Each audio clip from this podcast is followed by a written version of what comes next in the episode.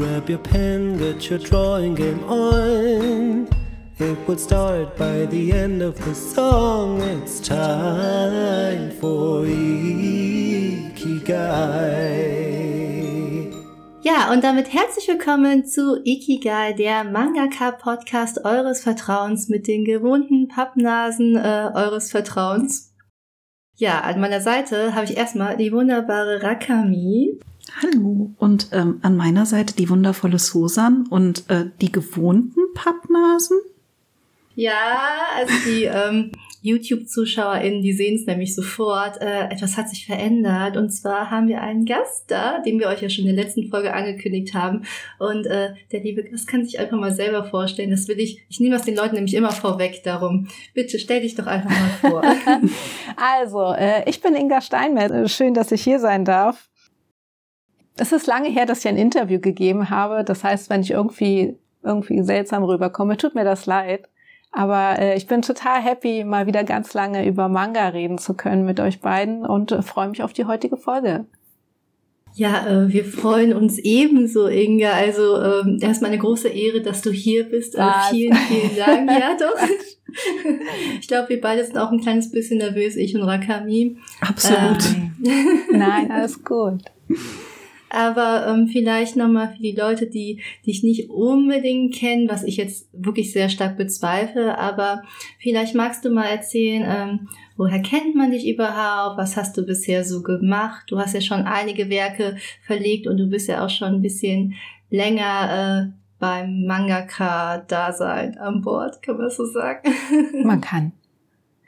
Hm, ja, wo fange ich am besten an? Also vielleicht fange ich damit an, wie lange ich schon zeichne. Also ich zeichne jetzt seit über 20 Jahren im Manga-Stil und äh, dementsprechend hatte ich äh, viele Gelegenheiten, äh, auch Sachen durchzuprobieren. Ich habe ganz klassisch angefangen mit äh, Schwarz-Weiß-Manga, damals noch bei Tokyo Pop. Das war Manga Fieber hieß das damals, eine äh, Zusammenstellung von mehreren Kurzgeschichten. Und dann ging's, dann ging's eigentlich Schlag auf Schlag. Also habe bei ganz vielen Sachen mitgemacht, unter anderem bei Grimms Manga auch. Das sind die Manga-Versionen der Grimm-Märchen. Dann habe ich freche Mädchen, freche Manga gezeichnet auf Grundlage einer sehr erfolgreichen ähm, Mädchenbuchreihe.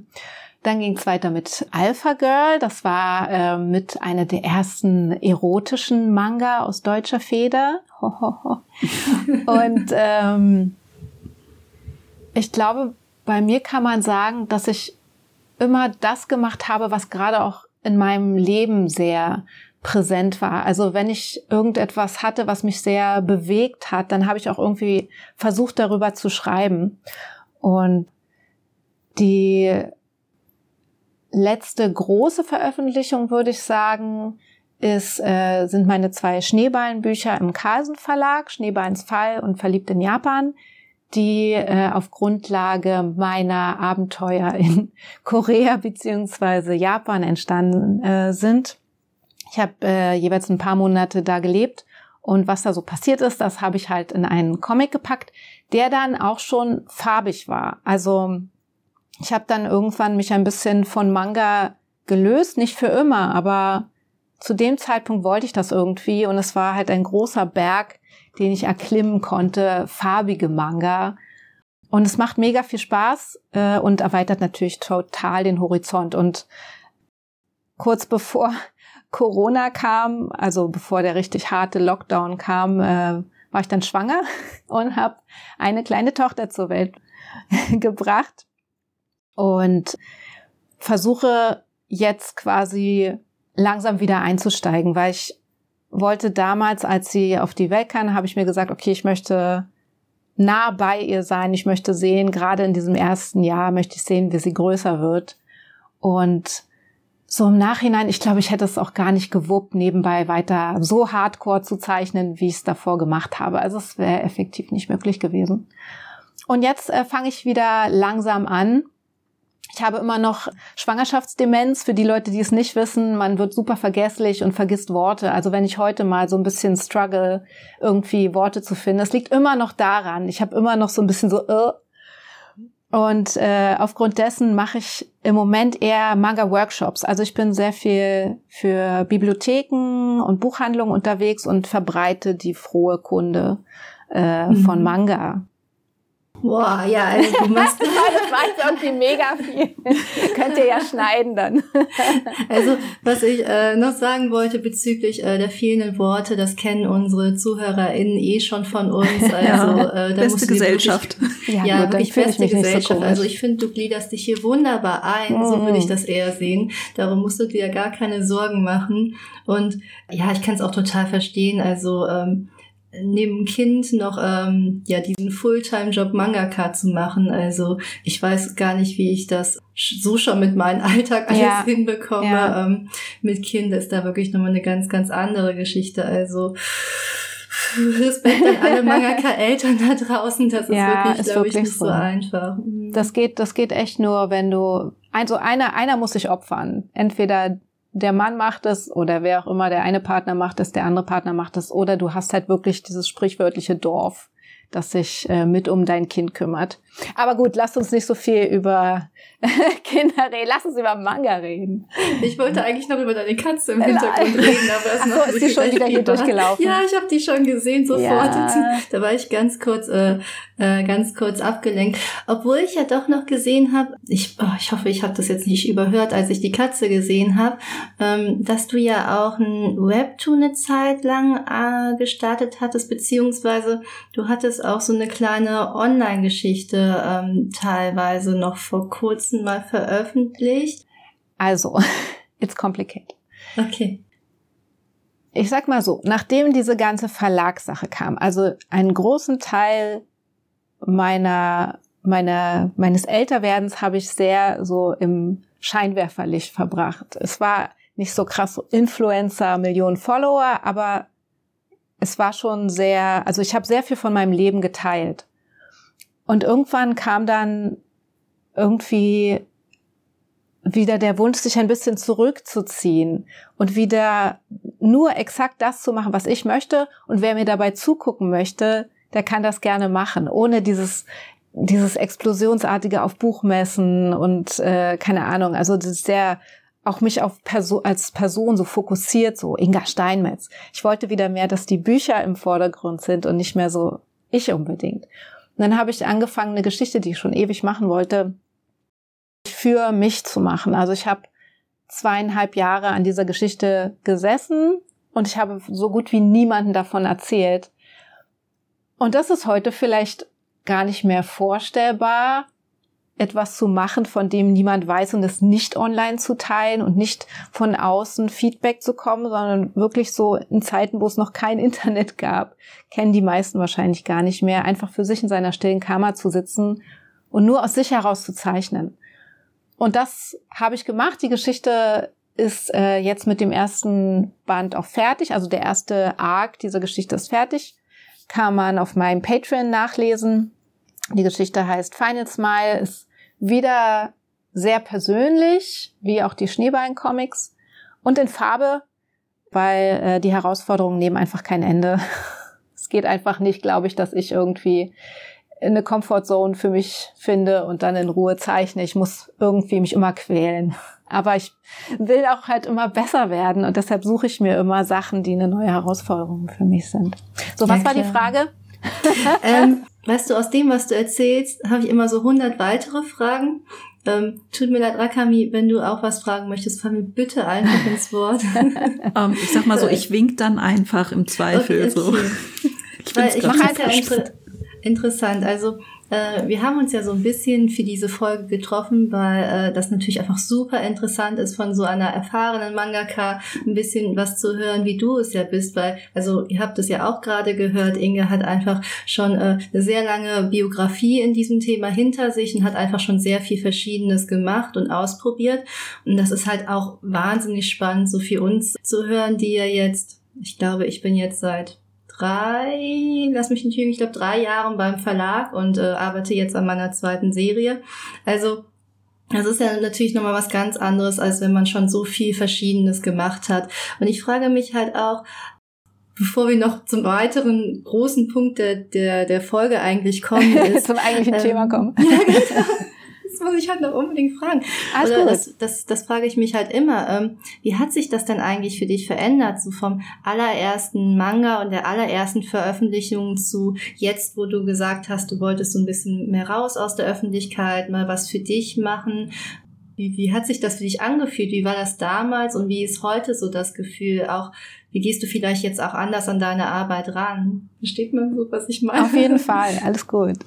Naja, ich glaube, ich war genauso enthusiastisch, wie es alle ganz am Anfang sind. Du hast so ein, eine Idee, du würdest gerne Manga zeichnen und damals gab es eigentlich nur die Möglichkeit Verlag. Es gab halt eine Plattform, Animex, wo man halt auch Sachen veröffentlichen konnte, aber im Gegensatz zu heute, glaube ich, war so diese Verlagsveröffentlichung das Ziel. Also von fast allen, die irgendwie verrückt genug waren, Manga zu zeichnen. Und was für Gefühle? Naja, die absolute Aufregung, mein erstes Mappengespräch, die ersten Ablehnungen. Ich habe viele, viele Absagen kassiert. Dieses bittere Gefühl, äh, warum, warum wollen die mich nicht? Äh, was kann ich besser machen? Verdammt, ich will das so sehr. Und halt dieses immer wieder probieren. Und gerade die Veröffentlichung von Freche Mädchen, Freche Manga war so, so groß, weil wie gesagt, da stand dieses riesige Franchise, Freche Mädchen, Freche Bücher dahinter mit so, so vielen Lesern. Das erste Mal bewusst geworden, wie groß das eigentlich ist, ist als wir einen Fanart-Wettbewerb gemacht haben, zeichnet die drei Hauptfiguren. Und irgendwann kam von damals Tokyo Pop so ein riesiges Paket, so, ein so ein Karton, ein riesiger Karton an. Äh, Inga, hier sind übrigens ein paar der, der Einsendungen. Wir dachten, vielleicht möchtest du die auch mal sehen. Und es, ich habe diesen Stab, also es ist ein riesiger Stab, ich habe ihn immer noch. Und es waren hunderte von Zeichnungen, die Leute einfach mal so gemacht haben, die Fans waren. Und da ist mir zum ersten Mal bewusst geworden, wie groß das ist, wo ich hier gerade teil bin, was für eine Chance es ist. Ich, ich Noob quasi und plötzlich war mein Name so präsent, was natürlich auch ein toller Einstieg war für, für eine steile Karriere sozusagen. Und für das bin ich auch immer noch dankbar. Also ein großes Danke nochmal an Joachim Kaps, der das damals ähm, ermöglicht hat. Und ähm, ich glaube, dass dieses Präsentsein und Leute erkennen dich auf Messen und völlig fremde Leute, völlig fremde Leute brechen in Tränen aus, weil sie dich sehen und du bist selber so, oh mein Gott, bitte, nein, ich bin selber, ich bin doch selber introvertiert, bitte nicht so viel auf einmal. Ähm, das ist schon ein krasses Erlebnis und eine Zeit, auf die ich unheimlich gerne zurückgucke. Ich kann auch nur Positives sagen. Es gab in meiner Zeit als Manga-Zeichner, selbst wenn ich jetzt überlegen müsste, es gab nie Negativerlebnisse. Und ich glaube, dieses, dieses Zurückziehen ist schwer zu beschreiben, was, was ich mir davon versprochen habe. Ich glaube, wie gesagt, ich wollte nicht mehr so viel Inga Steinmetz haben, sondern ich wollte, dass meine Geschichten wieder mehr im Vordergrund stehen. Und ähm, es gab ja auch genug neue Leute, die neuen Content gebracht haben. Und ich dachte, okay, geh doch, geh doch mal ein bisschen zurück, zeig auch, lass die Neuen mal machen sozusagen. Und zeichnen kann ich ja trotzdem, auch wenn ich nicht ständig Leuten davon erzählt habe. Und heute, heute ist es schwierig zu sagen. Also ich bin leider oder natürlich genau in dieser Phase zwischen Vereinbarkeit, äh, Vereinbarkeit äh, Beruf, Familie. Also ich habe eine kleine Tochter, die mega toll ist und die ich größer werden sehen möchte. Aber andererseits will ich auch zeichnen und das ist immer noch so, so schwer unter einen Hut zu kriegen. Und ich äh, struggle immer noch damit. Auch, wer bin ich? Bin ich Mama Inga oder bin ich Mangaka Inga? Aber ich bin auf gutem Weg und ich glaube nicht, dass ich jemals aufhören würde zu zeichnen. Aber um nochmal deine Frage zu beantworten, die Gefühle, die ich habe zum Thema Manga-Zeichen sind absolut positiv. Immer positiv. Ich habe nie irgendwas Schlimmes, Negatives erlebt. Ich finde das voll interessant, weil du ja auch erzählst, dass äh, so das Mangaka-Dasein für dich ja auch wirklich auch Teil deiner Identität ist, ne? Irgendwie Was, schon. Ne? Also es ging los, da war ich also wenn man Animex mitzählt, also diese eine jemand zu sein auf einer Plattform, den die Leute kennen in kleinen kleineren Rahmen, das ging bei mir los, als ich 19 war. Und man kann sagen, bis ich 35 war, war ich irgendwie immer so ein bisschen im Scheinwerferlicht. Und ich habe immer versucht, mein bestes Selbst auch zu sein, weil ich wusste, dass ich eine gewisse Vorbildfunktion auch habe. Und äh, wenn ich die Leute auf den Messen getroffen habe, haben sie auch immer gesagt, ich finde die Art, wie du dich online präsentierst, toll. Auch die Videos, die ich gemacht habe, ich habe ja einen YouTube-Kanal. Ja, ich, dazu wollte ich auch noch was sagen. Kannst du ja gleich. Na, jedenfalls, ähm, ich habe versucht, immer die coole Person zu sein, eine coole Inga das kannst du wahrscheinlich nicht total faken. Vielleicht bin ich auch so ganz nett, so hoffe ich zumindest. Aber ähm, ich, äh, auch jetzt fühle ich mich wohl, weniger im Rampenlicht zu sein. Weil, wie gesagt, es gibt genug neue, coole Leute, die im Rampenlicht sind. Da wollte ich nur kurz sagen, ich muss ja immer hier meine Anekdoten raushauen. Bitte, ähm, ich liebe Und Anekdoten. zwar zu deinen YouTube-Videos. Ich habe die damals so gefeiert. Ich glaube, ah. die Ältesten sind so fünf, sechs Jahre die alt. Die sind mega alt, ja war ich halt ja noch so auf meinem Weg zu, ich will Mangaka werden, ja. wie, wie schaffe ich das? Und äh, ich muss alles in Bewegung setzen. Und äh, dann googelt man ja so im Internet und dann bin Wie ich wird man Mangaka? Ja, und dann habe ich mir angeguckt, bist du schon bereit, Mangaka ja, oh zu sein? Und ich saß da, ich so, bin ich schon bereit? Inga, sag es dün, mir. Dün, dün. Ja, exakt, ich das exakt also dafür. Also, ganz großes Lob daran. Das hat mir Dankeschön. sehr viel Hoffnung, Inspiration ähm, und Mut gegeben, ähm, nur um das hier nochmal so als, zu erzählen. Das also, freut ähm, mich. Das hat mir damals sehr, sehr viel gefühlt. Kennst du die auch? genau für, für die Leute, die, die noch äh, unsicher waren, habe ich diese Videos auch gemacht, weil ich sehe das halt so, wenn du Manga zeichnest, bist du ein Manga-Zeichner. Und jetzt ist halt die Frage, okay, kann ich irgendwie damit auch Geld verdienen? Könnte ich zum Verlag gehen? Ja, kannst du. Aber es gibt ein paar Vorgaben. Zum Beispiel die Verlässlichkeit und diese Disziplin, die dich natürlich auch, wenn du Pech hast, äh, die dich brechen kann. Da musst du sehr aufpassen. Ich glaube, Manga-Zeichner äh, neigen sehr dazu, sich zu überarbeiten. Und diese, diese Disziplin, das habe ich versucht auch in den Videos zu zeigen mit dieser Frage, na, wie war es denn früher mit Hausaufgaben? Hast du deine Hausaufgaben immer knapp, knapp gemacht oder warst du, waren sie immer schnell fertig? Ein bisschen kann man es vergleichen. Mit Manga-Zeichen ist ja irgendwann Stress. Manga-Zeichen ist halt auch Stress. Es ist mega schön, aber es ist auch großer Stress, eine große Verantwortung. Und wenn du als einzelner Zeichner nicht zeichnest, liegt das Projekt brach. Das, das äh, muss immer, das sitzt auch immer in deinem Nacken. Total. Saka, wie möchtest du mal ähm, äh, reingrätschen? Ich habe das Gefühl, ich bin um, hier so. ja, also ich muss sagen, ich bin gerade total im Zuhörmodus, weil ich es einfach so spannend finde, was du zu erzählen hast.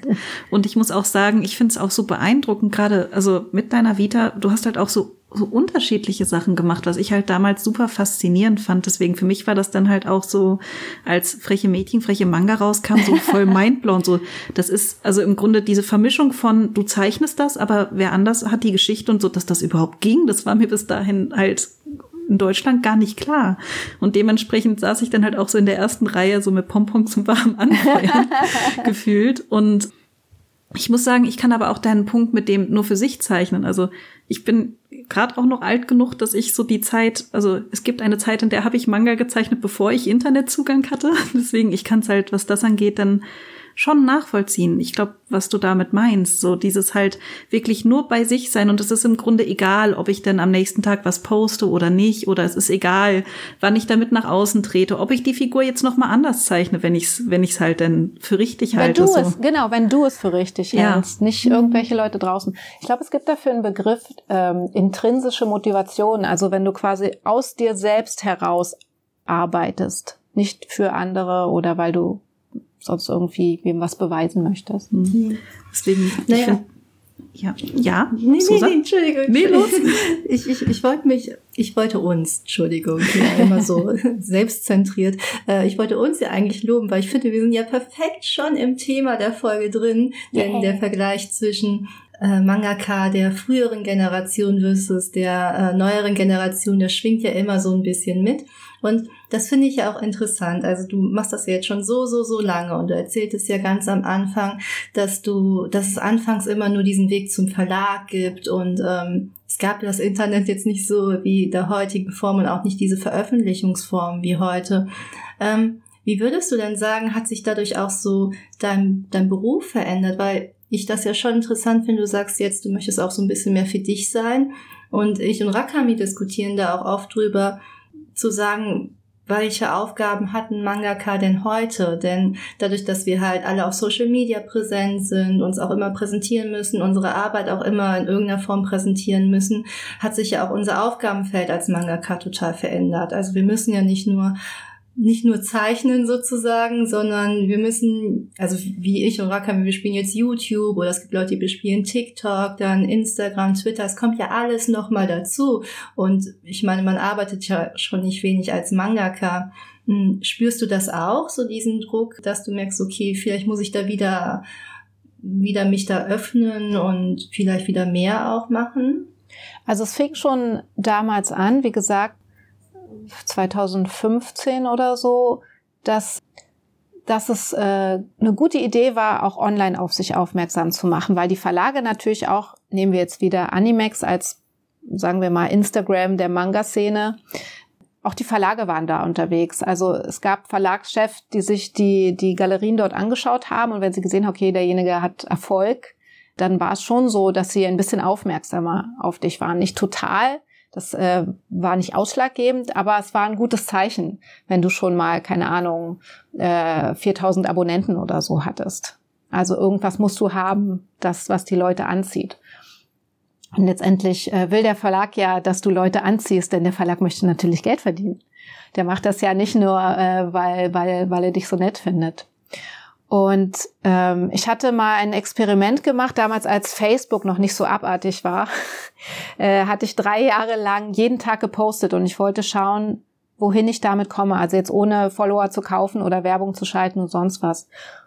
Und äh, da war auch dieser Algorithmus noch nicht so so krass. Also äh, du wurdest noch gesehen. Und nach diesen drei Jahren des täglichen Postens hatte ich, glaube ich, 3000 Follower, was viel war für die damalige Zeit. Aber ich musste auch jeden Tag Content liefern. Und ich habe nicht jeden Tag gezeichnet, sondern manchmal habe ich auch nur ein Bild meiner Katze gepostet oder irgendeinen Spruch oder irgendwelchen, irgendeine Aussage in den Raum gestellt, weil ich auf eine Diskussion gehofft habe. Und ganz ehrlich, das könnte ich heute nicht mehr. Dieses, dieses präsente Sein.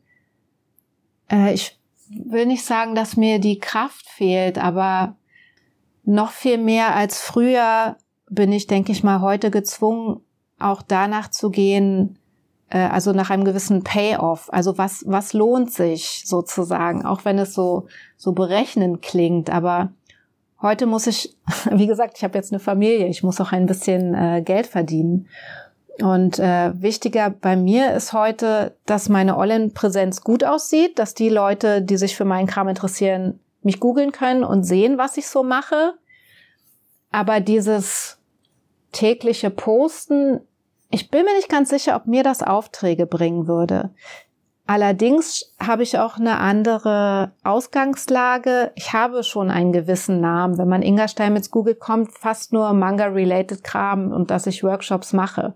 Und da musst du ja erstmal hinkommen. Das ist das Ergebnis von 20 Jahren Präsenz, wenn man so möchte.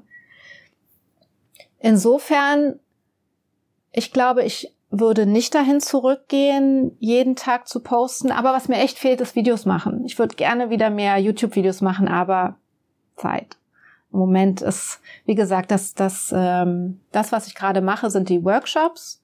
Das ist für mich zeitlich extrem lohnenswert. Also der, der Aufwand, den ich nicht mal so bezeichnen würde. Workshops sind für mich kein Aufwand. Das ist wie mit euch quatschen. Ich meine, ich darf über Manga reden. Das ist keine Arbeit. Und was ich da zurückkriege, das ist so, so viel mehr, als ich jemals mit Manga verdient habe, leider, äh, dass das für mich im Moment der Fokus ist. Und wenn ich wieder Comic und Manga mache, zum Beispiel Finals mal weiter, ist das wieder was, was ich für mich mache. Und vielleicht irgendwann gehe ich damit wieder zum Verlag. Aber ich bin im Moment, glaube ich, in einer sehr komfortablen Lage, dass wenn ich was online poste, ist das, weil ich wirklich ehrlich darüber reden möchte und nicht, weil ich den Algorithmus im Hinterkopf habe. Ja, ich glaube auch einfach mittlerweile, es gibt auch so viel mehr Möglichkeiten ähm, als so der Verlag, was ich ja auch schon Auf eben so Fall. angedeutet hatte. Genau. Und zum Beispiel, was du jetzt mit deinen Kursen machst, okay, also das Ne, da, da steckt da auch äh, deine ganze Erfahrung hinter, die du genau. dann mittlerweile auch teilen kannst. Daran muss man ja auch erstmal kommen, so diesen Punkt zu haben, dass ähm, man so viel auch weitergeben kann. Ne? Aber mittlerweile ist es ja auch so, zum Beispiel dadurch, dass Webtoons ja auch so groß geworden ist beispielsweise, dass manche Künstler auch sagen, ja, vielleicht ist genau das die Veröffentlichungsform, die mir heutzutage mehr liegt oder vielleicht ist das auch die Zukunft, keine Ahnung. Also ich meine, wir sind ja alle irgendwie noch so ein bisschen gefühlt am herausfinden, wo kann Manga auch in Deutschland ähm, Ah, das alte also, Thema, glaub mir, das ja. ist schon ach, seit 20 Jahren. Also ich habe zum Thema Webtoon habe ich noch eine Anekdote. Ich war mhm. ja 2013 in Korea eingeladen von so einer Art Korean Comic Association, so könnte man das vielleicht sagen. Und Webtoon war gerade im Kommen. Also diese Idee Webtoon äh, war gerade im Entstehen und ich war also ihr müsst euch vorstellen, da gab es so eine Art ähm, Manga slash Comic Museum und daneben war ein großer Bau für, für Webtoon. Also da war die Webtoon-Agentur. Und äh, es war quasi zig und zig Büros mit Zeichnern und was weiß ich, ähm, Admins und Programmierern, die halt für dieses neue, neue Format Webtoon geackert haben. Und ich weiß noch, wie gesagt, 2013. Und ich weiß noch, wie strange es für mich war. Erstmal, sie hatten alle so Grafiktabletts, damals noch relativ ungewöhnlich in Deutschland so große. Und die haben im Akkord gezeichnet. Und ich meine, ihr wisst ja, wie Webtoon abläuft. So jede Woche am besten eine Episode in Farbe. Und äh, damals wurden halt schon alle möglichen Tricks auch benutzt. Also wie, wie heißt dieses Programm? Ich glaube SketchUp oder so, mit dem du ähm, Layouts von Räumen auch zeichnen kannst. Und diese Räume kannst du dann, äh, je nachdem, welche Kameraperspektive du brauchst, kannst du die äh, strecken und ziehen und die Kamera verändern. Und ich dachte damals, was, voll Betrug? Wieso zeichnen sie das nicht alleine? Ich damals noch, weißt du, so mit Lineal und so alles selber gezogen. Aber heute, ich meine, es ist äh, lange her. Heute ist mir natürlich bewusst, warum sie das so gemacht haben, weil der Druck zu liefern in Farbe da hat niemand mehr Zeit, äh, Fensterrahmen mit Lineal zu ziehen. Da, da musste das automatisiert gehen und es waren auch immer Teams. Es gab Koloristen, es gab Inka. Und äh, damals war mir das noch sehr fremd. Und das Interessante ist, wie gesagt, damals war es im Kommen und eine der Mitarbeiterinnen meinte zu mir, ja, diesen Punkt, den wir gerade erreicht haben, also im, im Kommen in Korea sein, Darauf haben sie seit zehn Jahren hingearbeitet. Also man kann sagen, Webtoon seit 2003, der Versuch, Comic im Internet, Manga im Internet, dann zehn Jahre später, okay, wir haben jetzt eine Plattform, wir haben Content, vielleicht haben wir auch Content von draußen, bis zu heute. Webtoon ist, ist eine Hausnummer. Also viele Leute, die damals mit Webtoon als Begriff nichts anfangen konnten, veröffentlichen heute selber auf Webtoon oder haben sich zum Beispiel auch in dieses, wie sagt man, dieses senkrechte Scrollformat mhm. äh, reinge, reingedrückt, was, was ja sehr anders ist als die klassischen Manga-Seiten. Und äh, diese Entwicklung finde ich halt mega spannend. Und als ich aus Korea zurückkam, war ich auch so fasziniert von diesem farbigen, dass ich halt mit Schneeballs Fall angefangen habe, was halt, wie gesagt, farbig war. Und ein krasser Bruch zu meinen schwarz-weißen Rasterarbeiten war. Und ich liebe immer noch schwarz-weiß Raster. Also ähm, ihr beide wisst das ja wahrscheinlich genau. Raster kann auch eine mega Herausforderung sein, dass es gut aussieht. Und man kann da nicht einfach Graustufen draufklatschen und dann war's das. Also auch Raster ist wie, wie das Tuschen quasi eine große, eine große Baustelle für immer. Jedenfalls, was ich äh, sagen wollte, ist, ich bin happy, dass es jetzt so viele Möglichkeiten gibt, aber ich sehe natürlich auch immer die Probleme. Also Webtoon ist noch mehr, noch viel mehr, finde ich, als eine Verlagsbuchveröffentlichung, so ein bisschen Fast Food Comic. Und die Leute sind so hungrig jetzt, sie wollen so viel Content, 50 Geschichten am Tag am besten und man als Zeichner versucht irgendwie mitzuhalten und eigentlich kann man nicht mit. Also es geht eigentlich nicht. Vielleicht als Team oder wenn du keine Familie hast. Aber es ist ein hartes, hartes Geschäft, würde ich sagen. Vielleicht noch härter als das, was wir damals beim Verlag hatten. Hm, das ist interessant. Also würdest du sagen, auch die ähm, Bedingungen beim Verlag haben sich über die Jahre verändert? Dazu kannst du wahrscheinlich äh, auch viel sagen, also wie deine Bewerbung zum Beispiel ablief. Mhm. Wir können ja dann nochmal darüber reden, wie meine Bewerbung ablief, wie deine ja, Bewerbung. Ja, los, hau raus. Ach so, okay. Vergleichen. Will ich voll ähm, wissen. Also, ähm, es gab damals einen deutschen Zeichner, der ein Manga veröffentlicht hat. Deshalb wusste ich, okay, es ist möglich, in Deutschland einen deutschen Manga rauszubringen. Und dann gab es Online-Gerüchte, dass ein gewisser Joachim Kaps, damals noch ähm, Chefredakteur bei Carlsen, in Berlin wäre während einer Manga-Ausstellung und man sich da wohl Mappen anschauen würde. Also wer wollte, konnte da vorbeigehen und ähm, seine, seine Manga-Geschichte mal äh, bewerten lassen sozusagen. Oh mein Gott! Explosion! Alle so, was? Ich muss dahin! Und die Veranstalter dieser äh, Ausstellung, glaube ich, haben nicht damit gerechnet, wie viele Leute wirklich kommen würden. Und diese armen Kasenmenschen, also äh, die waren dann da aufgereiht und ich glaube, sie haben äh, Sekt bekommen. und ich glaube, sie haben acht, ich weiß nicht genau, ob es acht Stunden waren. Sie haben sehr, sehr lange an ihrem Tisch gesessen während sie nichts anderes tranken als Sekt, weil es gab nichts anderes. Und dann mussten sie sich Mappe um Traurig. Mappe um Mappe anschauen. Und Inga war eine dieser, dieser verrückten, nervigen Zeichnerinnen. Ich glaube, ich war 19 damals.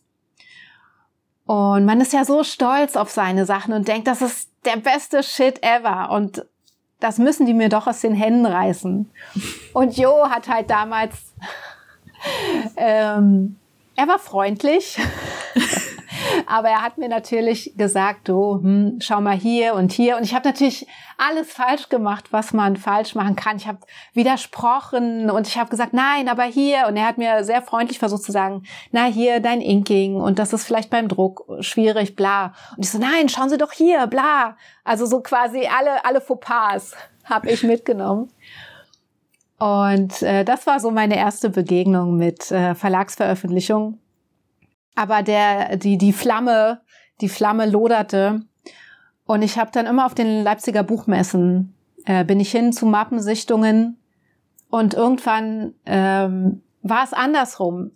Tokyo Pop, also der Verlag, bei dem ich dann meine erste Veröffentlichung hatte, hat mich angeschrieben, weil sie mich kannten, weil ich da auch äh, Bewerbung hingeschickt habe und hat mir erzählt von diesem einen Projekt, was sie machen wollen, Manga Fieber, Anthologie mit mehreren Zeichnern, möchte ich da nicht mitmachen? Ich so, ja, ja, ich möchte, gebt mir meine Chance. Und naja, der Rest ist sozusagen Geschichte. Also meine, meine Hartnäckigkeit, denke ich mal, hat sich bezahlt gemacht. Man wusste dann, wer, wer ich war und irgendwie hat man anscheinend was in mir gesehen. Und deshalb ist es auch so, dass ich manchmal, wenn sich Leute bewerben wollen, sage, manchmal ist es auch so, dass die etwas in dir sehen, aber sie merken, du bist noch nicht ganz so weit. Und dann bitte nicht äh, den Mut verlieren, probier's doch einfach nochmal. Dann packst du diese Geschichte, packst du in eine Schublade und die wird nicht schlechter dadurch. Die holst du irgendwann wieder raus und dann kannst du es ja nochmal probieren. Oder eine andere Geschichte probieren. Und wenn, wenn du es wirklich, wirklich willst und wie gesagt, der Verlag etwas in dir sieht, dann wird es auch klappen. Und das war damals so mein, mein Werdegang. Der Verlag hat etwas in mir gesehen und ich bin immer noch mega dankbar dafür, äh, dass das so der, der Anfang war. der Rest ist natürlich äh, nicht, also vielleicht sieht es von außen so aus, als ob es bei mir immer so ging, aber in Wirklichkeit geht es natürlich auch so. Also selbst nach der ersten Veröffentlichung gab es wieder Absagen für Projekte, die ich machen wollte und es tut immer weh. Also es, nur weil man äh, mal äh, auf dem roten Sofa auf der LBM saß und sich wichtig fühlen konnte, heißt das nicht, dass es nicht immer noch weh tut, eine Absage zu kriegen. Es ist immer bitter. Und äh, wie gesagt, auch wenn mein Resümee so aussieht, als ob es immer, immer steiler äh, ginge, es, es ist immer ein Auf und Ab. Das ist echt ja. super spannend insofern zu hören, weil ich weiß noch, ich damals, also Teenager-Knirps so, hab's halt damals dann von außen gesehen und war dann auch so, als dann Manga-Fieber rauskam, so, oh mein Gott, die ersten Anthologien, ja. krass, wir machen das jetzt so wie in Japan, voll cool, ja. will ich irgendwann auch hin. Ja, genau. Will mal jemand so. erklären, was Anthologien sind, für damit alle so auf Ach den so, gleichen Stand um, ähm, sind. Also das ist an sich eine Geschichtensammlung, also von verschiedenen ZeichnerInnen, die dann halt ähm, bei Manga-Fieber war es dann halt auch, meine ich, zum Thema Manga-Fieber. Manga dass dann, genau, mhm. dass dann halt die Geschichten entsprechend zum Thema gesammelt und dann halt gesammelt veröffentlicht wurden. Und ähm, das Cover zeichnete sich dann zum Beispiel auch dadurch aus, dass das dann so eine Collage aus verschiedenen Seiten der, der teilnehmenden Personen war, was ich auch damals voll cool fand. So. Und ähm, ja, also ich, ich überlege gerade, wie alt ich damals war. Ich weiß, als die Chibi-Manga rauskam, war ich 17. Also wahrscheinlich war ich dann so 15, 16 so um den Dreh rum. Und ich saß dann halt da und habe dann halt natürlich auch mitbekommen, dass halt dann deutsche Zeichner in immer mehr Präsenz bekamen und war dann auch so, oh mein Gott, diese Halbgötter, ich ja, möchte auch. Das ist möglich, oh mein Gott, ich will auch. Genau. Und das ist aber halt, aber eine totale Diskrepanz zu dem, was ich jetzt gerade erlebe, wie es dann in Anführungszeichen wirklich ist, weil ich bin immer noch dieselbe Pappnase wie vorher. So Pappnase. Dieselbe Person, die damals halt dann andere so auf den Podest gehoben hat. Und deswegen, ja, ähm, ja finde ich es halt dann auch super spannend, wenn du dann halt dann auch jetzt berichtest, dass es halt dann eben, also wie denn da einfach Außenwirkung und wie es dann halt tatsächlich ist mit dem Auf und Ab dann halt dann auch quasi, ja, nicht ganz dasselbe sind so. Und deswegen finde ich es halt dann da auch super spannend. Und ich muss aber auch sagen, ich habe mir zwischendurch so das breite Grinsen halt verkneifen müssen, weil dieser Drive, mit dem du das erzählst, das ist halt genau das, was mich halt damals dann noch angetrieben hat. Vor genau. allen Dingen ja. so, also äh, die ersten Manga-Zeichen hatte ich dann auch mitbekommen, da war ich halt echt noch so zu jung, ich glaube 12, 13, aber dann so deine Generation quasi, das war dann schon so, ja, langsam komme ich ins Alter. Ich ja. darf bald auch. Und dann hatte ich mir auch gesagt, so mit 16, ich gehe direkt zur Mappensichtung. Ich habe mich auch tatsächlich mit 16 direkt bei Verlagen beworben. Ja. Wie ähm, lief's? Ja, richtig scheiße. Aber man muss halt auch sagen, ähm, also im Nachhinein eh, Fremdschämen, was ich damals halt mit 16 natürlich für das Gelbe vom Ei ja. gehalten habe und den Leuten es dann halt unter die Nase gehalten Es ist das Beste, was du damals machen konntest. So sehe ich das immer.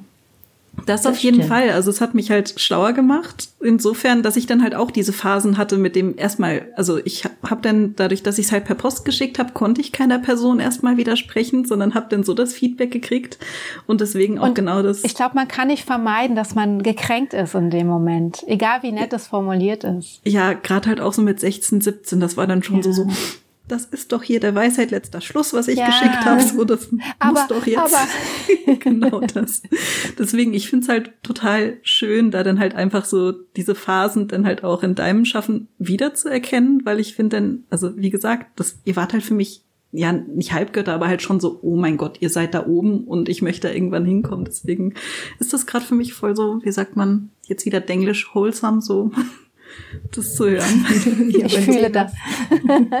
ja, ich glaube, das zeigt aber auch, dass es irgendwie auch diese Leute braucht, diese Vorbilder, denen man nacheifern kann. Ich meine, irgendwie so bei all den Geschichten, die wir ja gerade irgendwie so erzählen, zeigt sich ja immer, jeder hatte jemanden, zu dem er ja, aufgeblickt hat und gesagt ja. hat, ey, ich will das so machen wie genau. diese Person. Genau. Und ich denke, das ist halt auch super wichtig im deutschen Manga. Also sowas, also dass die Leute dadurch auch präsent sind und sagen, hey, hier gibt's deutschen Manga. Ähm, der, der wird auch in Deutschland gemacht, der wird nicht nur importiert, damit halt auch andere Leute begreifen, die vielleicht jetzt in Deutschland leben oder im deutschsprachigen Raum, hey, ich kann das vielleicht auch machen. Das ist ein realistisches Ziel in dem Sinne. Also von daher, jetzt frage ich mich natürlich wieder, ah, Social Media Präsenz besser ausbauen, so bei mir so, hm, wäre vielleicht dann doch gut, so. Ja, ich habe mal nachgerechnet, bei drei Jahren jeden Tag posten, das sind ja über 1000 Postings, das Ja. ist, das ist der, der Hammer.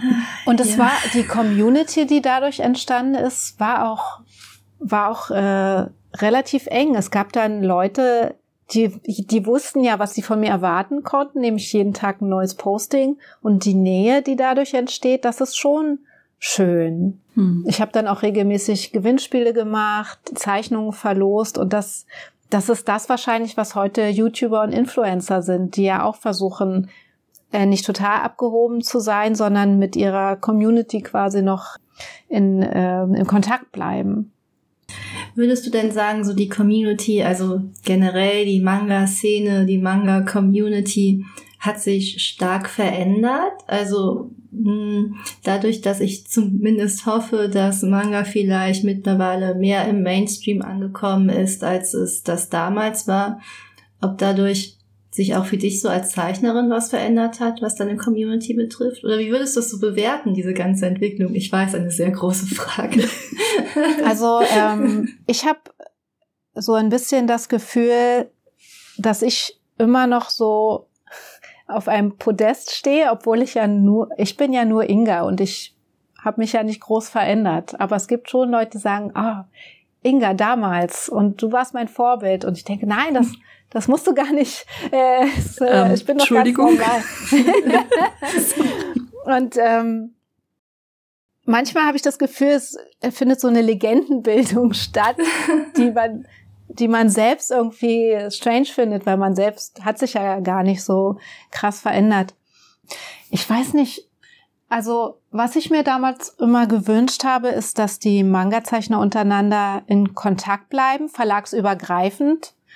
Ich glaube, es gab eine kurze Phase, wo ein Verlagszeichner und die anderen, das, das sollte irgendwie nicht zusammen und keine Ahnung, nicht, nicht Konkurrenz, aber die waren in dem Lager und die waren in dem Lager. Das fand ich immer Quatsch. Ich hab, ich bin zu dem gegangen, der mich verlegt hat, also von Tokyo Pop zum Beispiel zu Carlsen auch. Und ähm, mir war immer wichtig, wie gesagt, dass die Zeichner in Kontakt bleiben und sich auch austauschen, auch über ihre Arbeitsbedingungen. Ein bisschen wie eine Gewerkschaft. Denn ähm, ihr wisst es ja selber, Manga zeichnen ist hart und man versucht halt irgendwie über die Runden zu kommen. Und ich fand es auch immer total okay, zum Beispiel über Geld zu reden. Ich habe, wenn ich gefragt wurde, wie viel hast du denn nun verdient, habe ich immer gesagt, so und so. Das war meine Auflage. Äh, hier habe ich versucht nachzuverhandeln, besonders bei den Jüngeren, die ja mit so einer, mit so einem Enthusiasmus kommen, dass sie alles machen würden. Äh, ich erinnere mich noch sehr gut an eine Mangaka, die ich jetzt nicht namentlich nenne, aber die meinte, ähm, sie würde auch zeichnen, wenn es gar kein Geld dafür gäbe. Und ich meinte, nein, das darfst du nicht sagen, das darfst du nicht machen. Das funktioniert vielleicht jetzt noch, wo du, keine Ahnung, 20 bist, aber du willst das doch noch eine Weile machen und du brauchst, ein, du brauchst eine Wohnung. Du kannst nicht ewig bei deinen Eltern auch leben. und ähm, ich hatte immer gehofft, dass sich dieser Austausch hält. Und wie gesagt, ich bin jetzt so ein bisschen raus durch die letzten anderthalb Jahre mit Baby. Aber ich glaube, diesen Austausch gibt es noch. Und auch als ich meine YouTube-Videos gemacht habe, habe ich das mit diesem Austausch als Ziel. Also ich wollte was weitergeben. Ich wollte zeigen, so ist es bei mir. Vielleicht könnt ihr was dafür, äh, davon übernehmen sozusagen. Und dass dieser Austausch mega fruchtbar ist, äh, habe ich erlebt, weil ich eine Zeit lang mit einer befreundeten Manga-Zeichnerin zusammengelebt habe, äh, Nathalie Wormsbecher, äh, auch eine sehr erfolgreiche deutsche Mangaka. Und wir waren in Berlin die äh, Mangaka-WG. So cool. Und es war, es war mega cool. Und ich würde, wenn es irgendwie möglich ist, würde ich jedem raten, das zu tun. Weil wir waren, Hakami. also wirklich, wir haben, ich weiß gar nicht, wie lange haben wir zusammen gewohnt? Drei oder vier Jahre. Wir haben so unendlich viel über Manga geredet. Jedes Mal beim Frühstück haben wir philosophiert, analysiert. Und ich hatte ja niemanden, mit dem ich so intensiv darüber reden konnte. Meine Eltern haben, hatten keine Ahnung. In meinem direkten Umfeld gab es keine Zeichner. Und mit Natalie, da war endlich mal jemand, der genauso bescheuert war wie ich und Manga so sehr geliebt hat. Und wir haben alles analysiert. Warum ist das so erfolgreich? Äh, warum ist das nicht so erfolgreich? Was können wir besser machen? Wie kann man besser rastern? Verdammt, warum äh, kratze ich meine Raster so schlecht? Warum sieht das doof aus? Und äh, mit jemand zusammen zu wohnen, der in die gleiche Richtung geht, war unheimlich toll. Ich habe so wahnsinnig viel gelernt. Wir sind immer noch gut befreundet. Also ähm, auch wenn wir uns jetzt treffen, neulich erst, haben wir zusammen einen, äh, einen der Star Wars Filme geguckt und wir konnten natürlich nicht anders, als diesen Star Wars Film durchzuanalysieren, warum jetzt was funktioniert, warum die Liebesgeschichte funktioniert, was man hätte besser machen können. Also einmal Manga-Zeichner, immer Manga-Zeichner wahrscheinlich.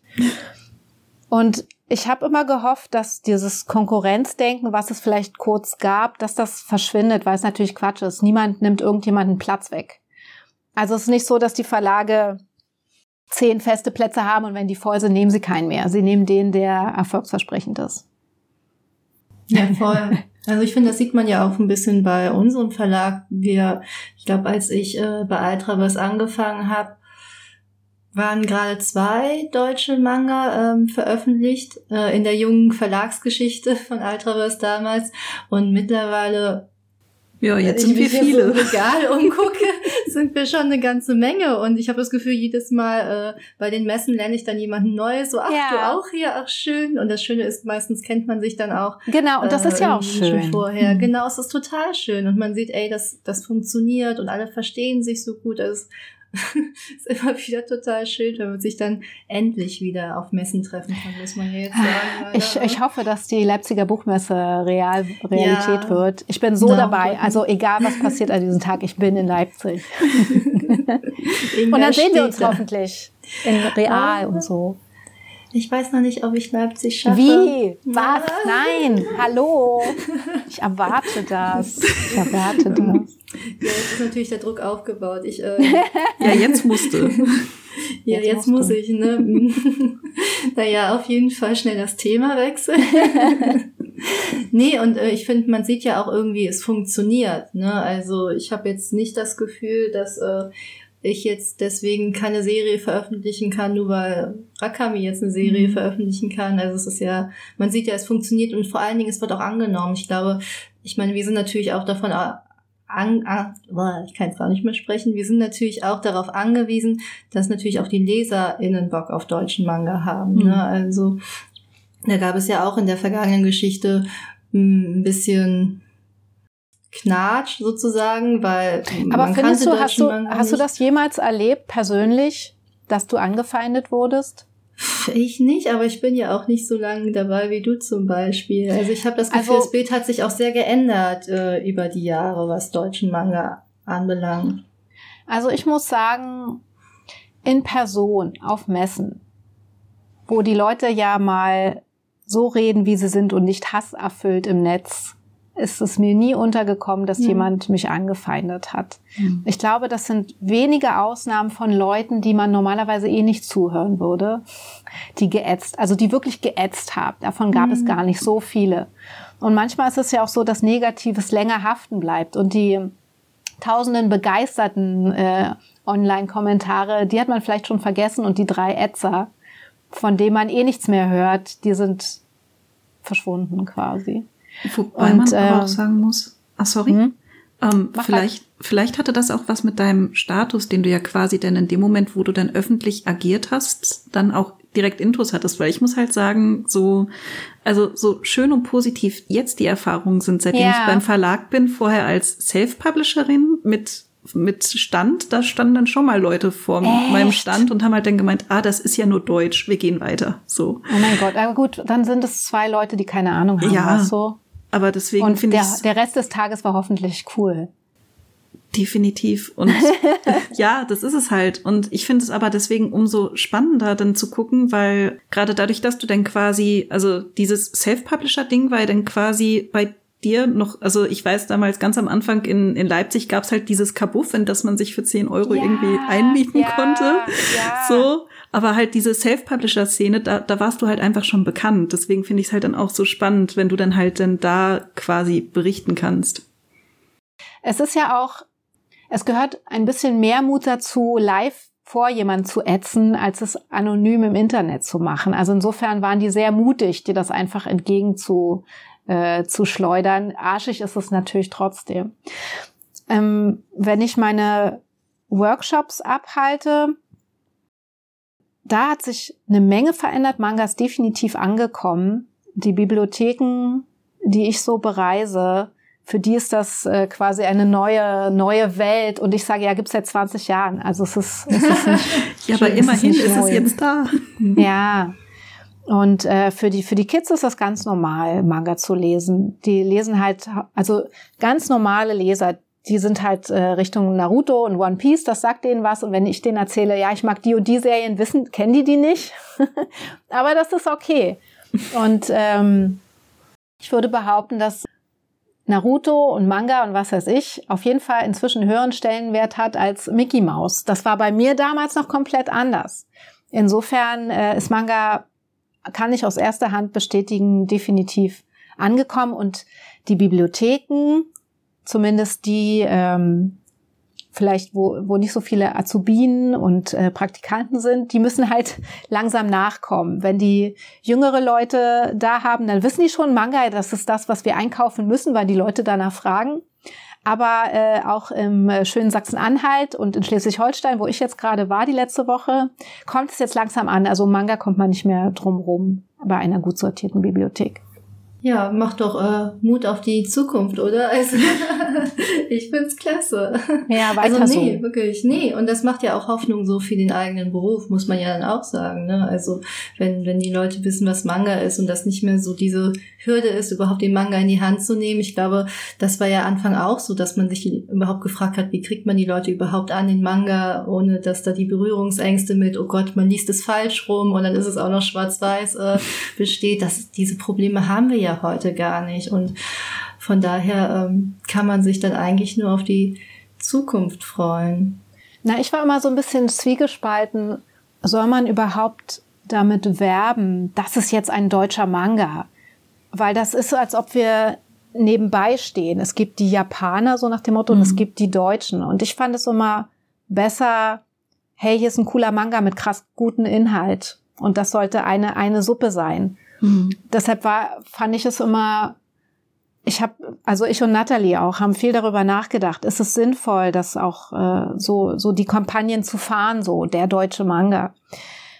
Aber wie bei vielen musst du die Leute manchmal so ein bisschen draufstoßen. Und ich vergleiche den deutschen Manga manchmal gerne mit dem deutschen Hip-Hop, der ja auch am Anfang belächelt wurde und eine Kopie war quasi und irgendwann die Älteren erinnern sich vielleicht noch, gab es die Fantastischen Vier, die explosionsartig den deutschen Hip-Hop quasi salonfähig gemacht haben.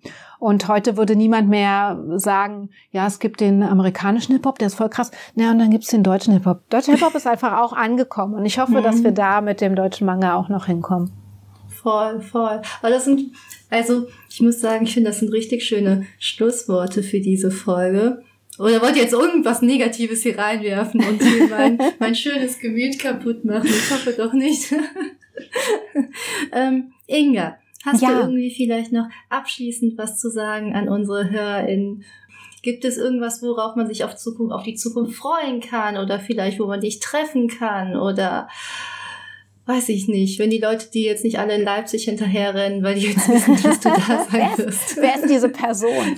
ähm, also als Positives würde ich erstmal sagen, ich bin mit mir im Reinen. Das ist, denke ich mal, eine ganz gute Voraussetzung, ähm, um weiter meinen Beruf ausüben zu können.